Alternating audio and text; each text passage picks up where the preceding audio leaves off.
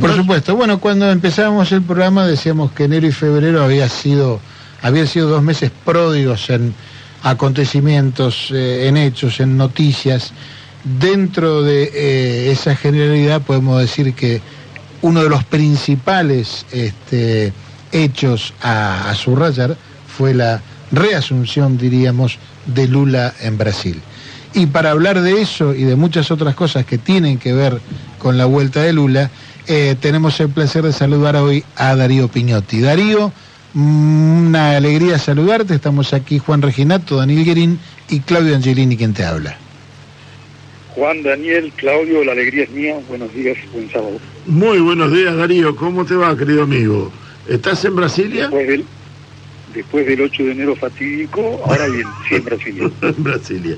Sí, eh, claro, hablar de la asunción de Lula era una cosa y, hablar de la manera en que luego parece ser, fue recibido por, por el bolsonarismo unos días después, el 8 de enero, con ese intento de golpe, te lo dejo a vos que lo definas, pero sí fue una invasión que se hizo al Congreso al Tribunal Supremo al de Justicia y al Plan Alto, al, Palacio Presidencial. Eh, ¿Cómo lo definís aquello que aconteció el 8 fatídico, el 8 de enero, como lo llamaste? Daniel, todo, todo es sujeto a, lecturas y a opiniones, pero los hechos son catastróficos. Imaginemos que un domingo en Buenos Aires unas 10.000 personas incendian o intentan incendiar el Congreso, la, Corte Suprema y la Casa Rosada, y en parte lo logran. Al grito de fuera Lula y eh, intervención militar ya, eso fue un intento de golpe de Estado. Creo que no hay mucha semiología a mano para desmentir algo tan categórico y por lo demás ya definido como un intento de golpe de Estado, incluso por el Partido de los Trabajadores, el partido del presidente Luis Ignacio Lula da Silva. Digo, eh, la semiología tiene un límite y en este caso el límite es que hubo un intento de golpe de Estado, más viniendo de quien viene, es decir, fueron eh, hordas no eh, inorgánicas, las investigaciones llevadas adelante por el Supremo Tribunal Federal detectaron la presencia de alrededor de una centena de comandos, de miembros de las policías y del ejército, y lo más categórico, además de querer dar un golpe de Estado, que era la vocación de quienes estuvieron allí, el telecomando estuvo a cargo muy probablemente, no probablemente, muy probablemente de Jair Bolsonaro, que por algo huyó a Estados Unidos dos días antes de la toma de posición de Lula, y dos semanas después de este intento de golpe de Estado, Lula, que no es un hombre ni un líder de decisiones drásticas ni extremas, depuso al comandante del ejército, al jefe del ejército, el general Arruda, acusándolo de haber sido un factor gravitante en el intento de golpe de Estado. Brasil estuvo muy cerca de un golpe de Estado, ya no al, uso de la primera mitad del actual siglo, es decir, de los golpes parlamentarios o jurídicos o en un mixto de política, economía y eh, legislación. Este era un golpe de Estado a la usanza más parecida a lo que ocurrió en el 2019 en Bolivia, un golpe con violencia, con muertes, que no las hubo, pero hacia allá iba esta acción y con la presencia deliberada de las Fuerzas Armadas. Mm, Brasil estuvo muy cerca o a punto de una regresión de décadas y tengamos presente por lo demás, esto ya no en el plano estrictamente brasileño, sino en el plano regional, que fue la dictadura de 1964 en Brasil la que diseminó, la que sembró las condiciones para las otras dictaduras que vendrían. Es decir, hubiera sido un golpe del que Argentina, Uruguay, Chile no hubieran estado a salvo o de cuyas consecuencias Argentina, Uruguay, Chile, Paraguay habrían tenido noticia. Sí, no, no, nos cabe ninguna duda, eh, nos hubiese arrastrado hacia lo mismo. Eh, lo del golpe de Estado, el intento de golpe de Estado, llama la atención lo desordenado que pareciera ser para tener el título de golpe de Estado, más allá del intento de los que lo hicieron, o de los, pero llama la atención lo, lo desordenado, como que fue, que no hay una coordinación que verdaderamente pueda terminar en la toma del poder como ocurrió en el 64 en Brasil y continuó año tras año en toda nuestra América. Eh, ¿Qué es lo que faltó para que sea coordinado, para que sea ordenado, para que tuviera triunfado, hubiera triunfado? Eh, la semana que viene se van a cumplir dos meses de ese intento de golpe de Estado y las investigaciones han avanzado más de lo que se suponía. Y parte de ellas están a cargo del ministro de Justicia, un hombre clave en el gabinete, Fabio Dino, y él ha informado que había mucha más coordinación de la que se sospecha. La imagen de estas hordas de 10.000, 12.000, 8.000 personas mm, puede llevar engaño. Entre ellos había comandos, ¿eh? comandos que no llegaron sino hasta último momento, entre los que había militares y policías. Un dato que comienza a desmontar lo organizado que estaba todo esto. Entre la noche del 8 de enero y el mediodía del 9 de enero, el grueso de los activistas se replegó al cuartel general del ejército, donde allí estuvieron acampados durante dos meses. De inmediato el presidente Lula intervino la gobernación de Brasilia y específicamente la policía brasiliense, que en la mañana, muy temprano, del 8 de enero, se trasladó al cuartel general del ejército para detener a los subversivos. ¿Qué hizo el comandante del ejército brasileño? Estacionó cuatro tanques de guerra en la autopista que lleva al cuartel general, impidiendo la acción de la policía y permitiendo que los comandos fugaran. Por eso no hay comandos presos hoy.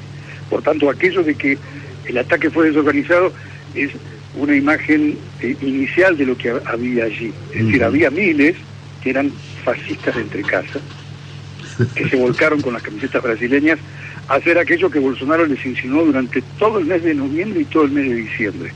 Pero al frente de ellos y coordinando las acciones había alguien, había personas, había militares y policías, esta es la sospecha de la que habla el ministro, del, el ministro de Justicia, que actuaban coordinadamente y que actuaban además cada, cada grupo asignado a uno de los palacios. El del Congreso, el Plan Alto, o sea, nuestra Casa Rosada, y el del Supremo Tribunal Federal, tres palacios que aquí en Brasilia están a una distancia de no más de 500 metros. Incluso los de la justicia y el Poder Ejecutivo están a 150, 200 metros separados unos de los otros. Por tanto, no, había más que eso. Y fundamentalmente estaba el ejército brasileño, por eso Lula ordenó la dimisión del comandante del ejército menos de un mes luego de asumir el gobierno. Allí está la gravedad y la coordinación y la planificación del golpe. Eso te iba a decir, Darío, que llamó la atención la rapidez y la profundidad de la respuesta que le dio Lula. A eso nos referimos hace un minuto, Juan. Eh, y a, partir de tu pregunta podemos avanzar. Digo, eh, no es Lula un, líder político de gestos eh, intempestivos o irreflexivos, o incluso comparándolo con otros líderes de la región, de semejante o igual índole ideológica política, siempre Lula es más calmo, más cauto, más moderado. De allí que esta decisión que alguien pudiera ver como extrema o como radical es fruto de que él vio hasta dónde la complicidad de la cúpula del ejército con lo ocurrido. Tengamos presente, haciendo la crónica de los hechos, esto sucede el 8 de enero, siete días después del golpe. El mismo ministro de Justicia, una de las personas más directas de Bolsonaro, Fabio Dino, dijo la semana pasada que el plan era dar el golpe el primero de enero. No lo hicieron porque el 1 de enero había aquí en Brasilia unas 300.000 personas recibiendo a Lula y la relación de fuerzas iba a ser muy desventajosa para los golpistas. Por eso lo postergaron al 8 de enero. Pero antes de ello, desde el 31 de octubre, es decir, Lula venció las elecciones el 30,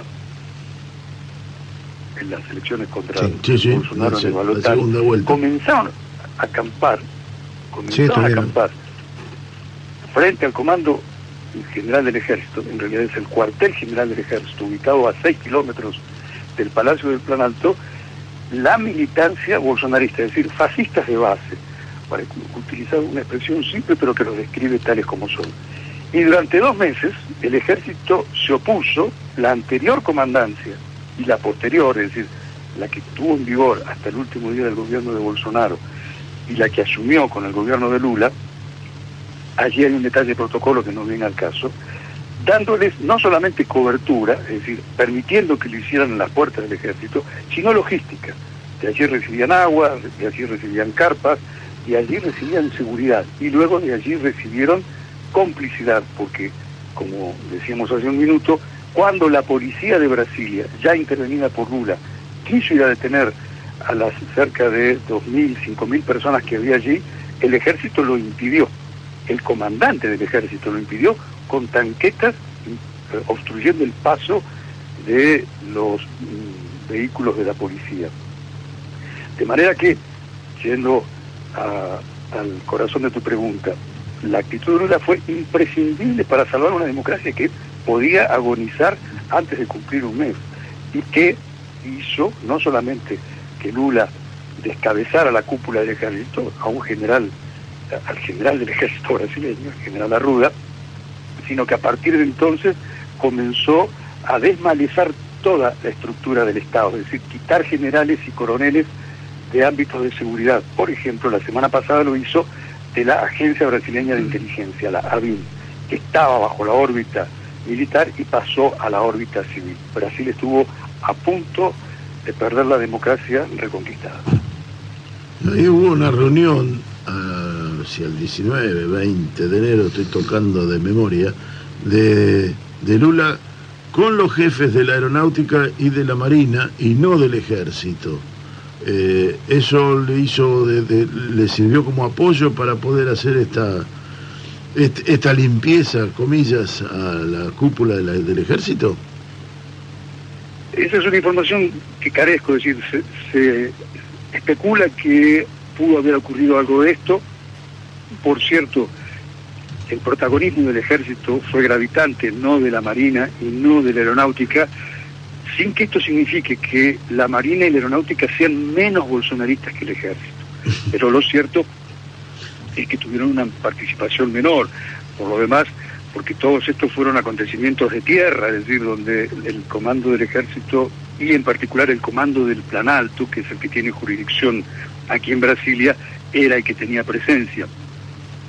No sabría decirte, Daniel, porque la información la hemos buscado o por lo menos hemos intentado esclarecer un poco al respecto de lo que sí te puedo dar fe es que en los cuadros de la Marina y en los cuadros de la Fuerza Aérea la contaminación bolsonarista es tal como la que existe en el ejército.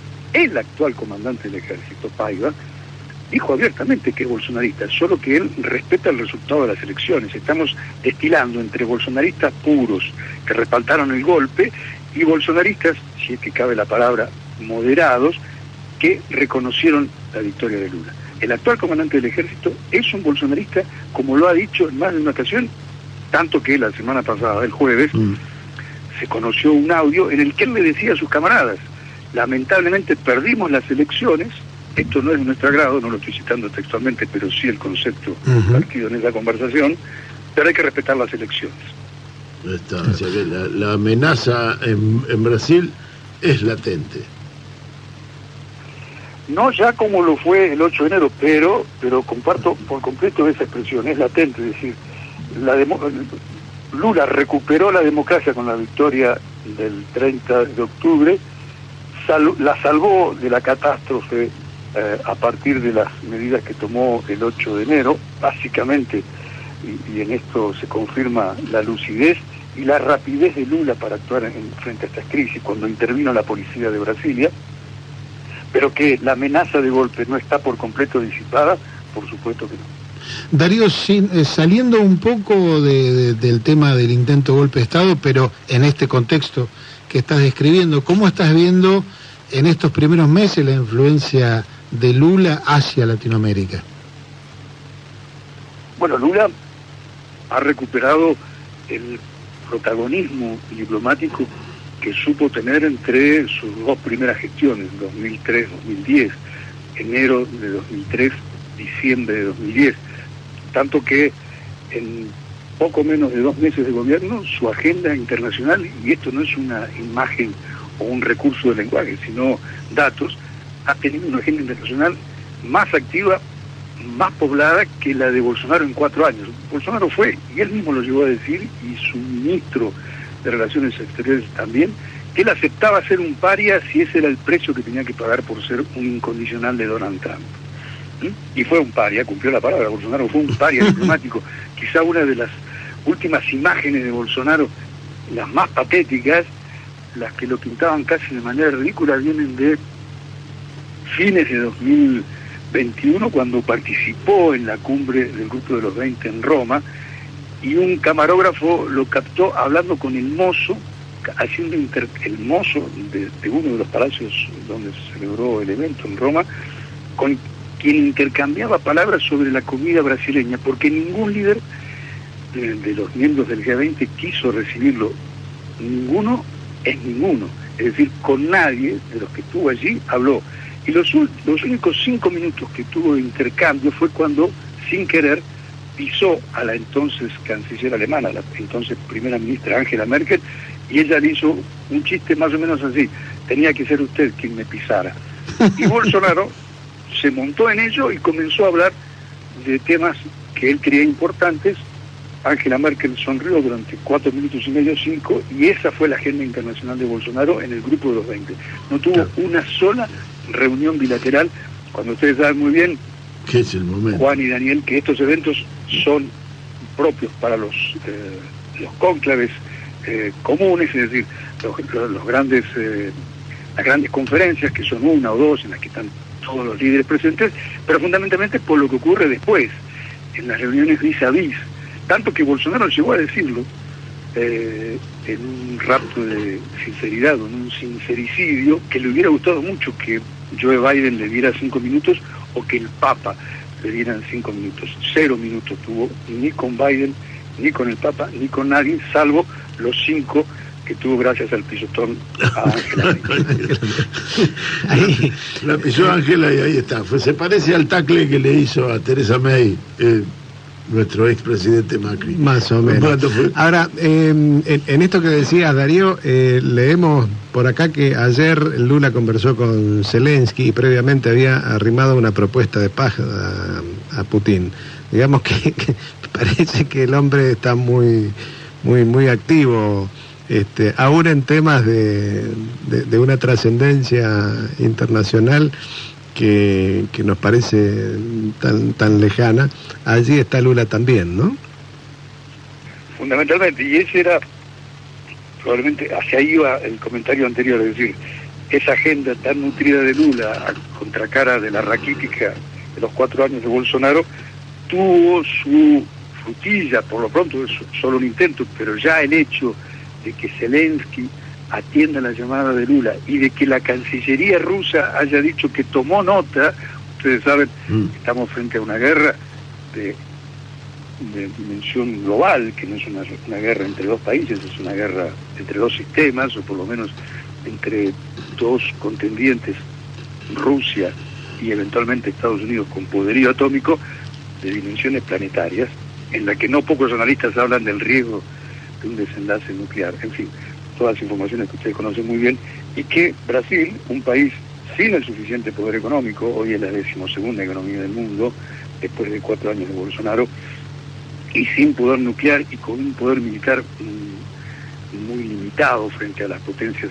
en ese en ese, en ese, nivel, en ese género, en el género militar, eh, haya tenido interlocución interlocución que fue construyendo Lula desde prácticamente el día que llegó al gobierno, es decir, bien asesorado, ustedes conocen la calidad de la diplomacia brasileña, de la burocracia de Itamaraty, bien asesorado por Itamaraty, por su staff de diplomáticos, Lula comenzó a batallar al principio en soledad, debe ser dicho, esto lo reconoció incluso días atrás el propio eh, Celso Amorín, ex canciller en los dos gobiernos primeros de Lula y actual asesor especial del presidente en materia internacional, que Lula fue el segundo, el primero que habló de la, en la, sobre la materia fue el Papa Francisco. Pues bien, habló desde el minuto uno, desde que llegó al plan alto el primero de enero, de buscar la paz. Habló de esto con, eh, durante su visita a la cumbre eh, argentina de la CELAC, habló, habló, obviamente del caso con el presidente Fernández, habló sobre el tema con el presidente Pou en, Uruguay, a donde llegó luego de su primer viaje internacional a Buenos Aires, habló con el canciller alemán, habló con el presidente francés y fundamentalmente habló del tema en la Casa Blanca con Joe Biden. De manera que fue construyendo esta referencia paso a paso, fue haciendo uso de lo que algunos llaman el poder suave, es decir, el poder de persuasión o el poder de liderazgo o el poder de credibilidad internacional, el soft power, dicen algunos, y evidentemente ha construido a partir de ese mensaje al principio en soledad un lugar. Que esto luego se traduzca en que Lula será el gran mediador, por supuesto que no, el propio Lula reconoce, lo ha dicho, no somos un país con la dimensión suficiente como para mediar, pero sí para facilitar. Y estemos atentos, a fin de mes Lula va a dar el último de estos primeros grandes pasos, luego haber hablado con Washington, haber hablado con Kiev, haber hablado con Berlín y haber hablado con París. Con París. Estará en China con Xi Jinping, donde uno de los temas será precisamente el impulso a este grupo de países mediadores. ¿Ya tiene fecha ese viaje a, China? No es confirmado, pero probablemente el 28 de marzo estará en China. Ajá. esa es muy esperada por todos nosotros, porque me parece que es la puntadita sobre este camino de hablar de un grupo de países que colabore en un cese el fuego, ¿no? En efecto, tanto que la propuesta de Lula es que sean países no envueltos directamente en la guerra y va más allá. No solo hace esa definición eh, eh, genérica, sino que cita a China, cita a India y cita a Indonesia. Y la semana pasada, la semana que acaba de concluir, eh, el canciller brasileño precisamente se reunió en Nueva Delhi durante la cumbre del ministro del Exterior que tuvo de allí con los cancilleres de China, de India y de Indonesia. Ah, y ahí volvemos un poquito al, territorio nuestro. Ahí, hubo otra para mí muy significativa eh, y creo que vas a coincidir que es el reingreso de Brasil a la CELAC con la presencia de Lula en la cumbre del presidente aquí en Buenos Aires. Eh, y una segunda que es una charla telefónica que tuvo con López Obrador ayer o antes de ayer, eh, que para mí es novedoso el acercamiento persona a persona entre dos presidentes, de, uno ante presidentes brasileños y mexicanos. Eh, ¿Cómo se ve eso desde allí?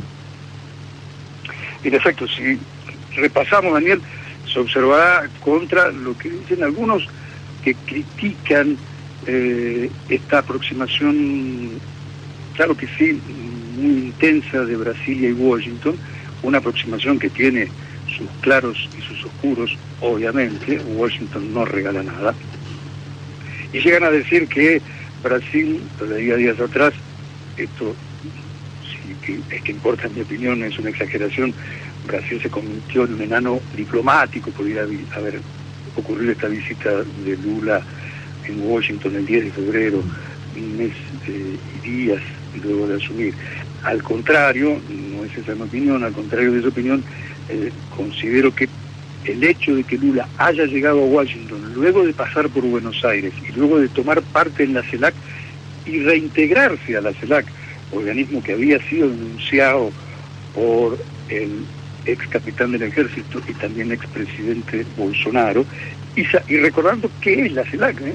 tengamos presente que la CELAC es un mecanismo, un foro de integración hemisférico del cual solamente no participan dos países, Estados Unidos y Canadá. y que tuvo, y que tuvo entre sus principales inspiradores a los gobiernos de Cuba y Venezuela en la primera década del siglo, es decir, cuando todavía eran era presidente venezolano Hugo Chávez y cuando ya era presidente de Cuba Raúl Castro. De manera que, que Lula haya desembarcado en Washington, luego de ser eh, protagonista probablemente de la cumbre de la CELAC en Buenos Aires, y luego de haber dialogado con los gobiernos de Venezuela y de Cuba es muy distinta a la forma en que fue recibido en marzo de 2019 Bolsonaro por Donald Trump, cuando Bolsonaro días antes había hecho la veña y se había encuadrado frente a la bandera de Estados Unidos. Confundir lo que es el diálogo diplomático con la sumisión política es un riesgo en estos casos. Y comparto por completo lo que decís respecto de esta que es una iniciativa que viene impulsando el presidente mexicano Andrés Manuel López Obrador, el presidente líder del movimiento Morena, que es el de tener una cumbre regional virtual en los próximos días, a principios de abril, en la que participarían, y por esto también habló recientemente por teléfono López Obrador, con quien llama mi amigo, el presidente argentino Fernández, habló con Lula, habló con Fernández y habló también con el presidente cubano sobre el tema. Va a ser una cumbre en la que participarán probablemente López Obrador, México, Argentina, Cuba, tal vez Venezuela y Colombia. No va a ser una cumbre de todos los países, para que luego suceda así una cumbre presencial, es decir, Latinoamérica diplomática a todo vapor.